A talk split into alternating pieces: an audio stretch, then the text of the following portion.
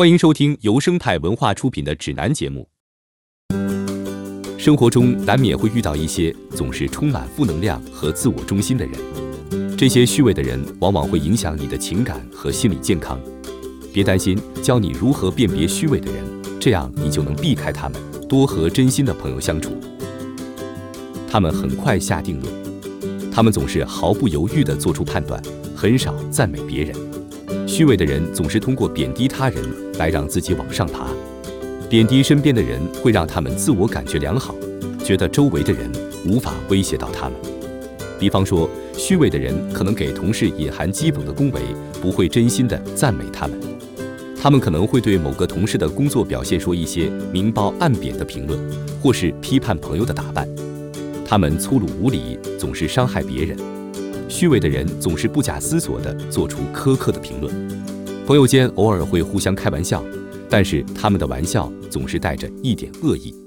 扪心自问，和这个人相处一段时间，会让你感到自己被支持，觉得很振奋，还是感觉自己一无是处？如果你和这个人相处时总是感到负能量爆棚，他们很可能是虚伪的人。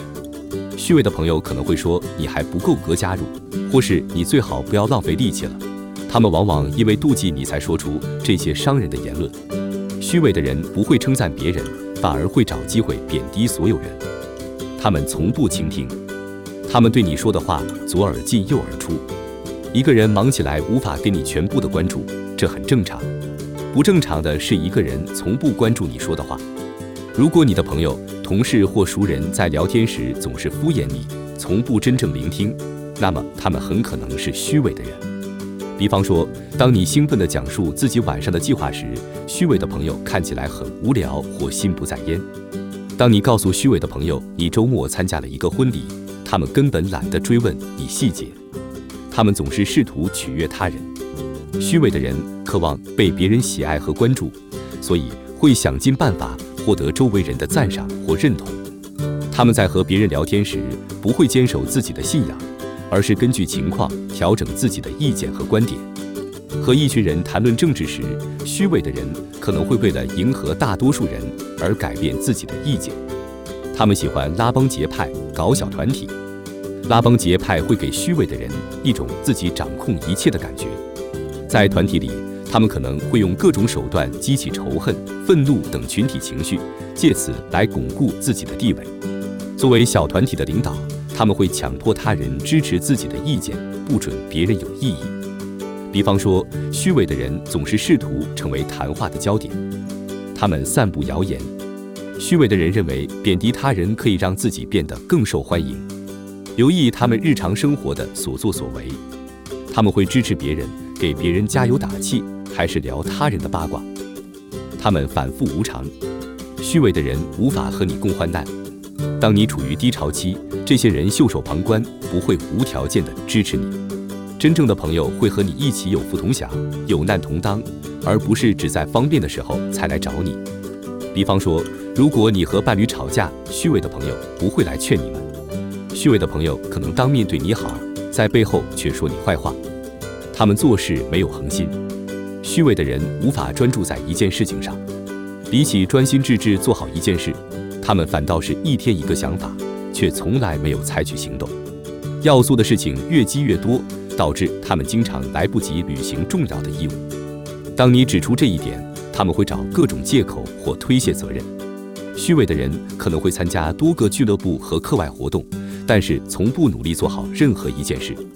他们可能在公司揽下过多工作，结果无法在截止日期前完成它们。虚伪的朋友可能同意你的邀约，然后在最后一分钟放你鸽子。他们不会真心道歉，虚情假意的道歉无法让你心情变好，反而使你更加难受。虚伪的人不会承担自己的责任，可能试图淡化自己的行为造成的影响，或是怪罪他人。他们甚至可能声称自己早就道过歉了。或是设法回避谈论自己行为造成的后果，比如他们可能会说：“我只是想要帮忙，或是我很抱歉，不过我觉得是你反应过度了。”他们可能会冷嘲热讽、阴阳怪气，而不是真诚的道歉。他们无法接受批评，虚伪的人很反感别人提出的建设性意见。想一想，朋友。同事或认识的人对别人提出的建设性意见有什么反应？坦然接受还是小题大做？在许多情况下，虚伪的人无法接受别人指出他们的不足。比方说，某个同事在自己负责的项目中犯了一个错误，可能会否认自己有错。当你批判朋友的艺术作品时，他们可能会说你根本不懂艺术。他们害怕失败。真诚的人接受自己可能会失败，并把失败当作日后成功的跳板。虚伪的人通常会在出问题后马上放弃。他们无法接受自己的错误，害怕失败，所以从不尝试新事物。虚伪的人可能会报读低级课程。真诚的人会找机会在事业上取得更大的发展。而虚伪的人可能安于现状。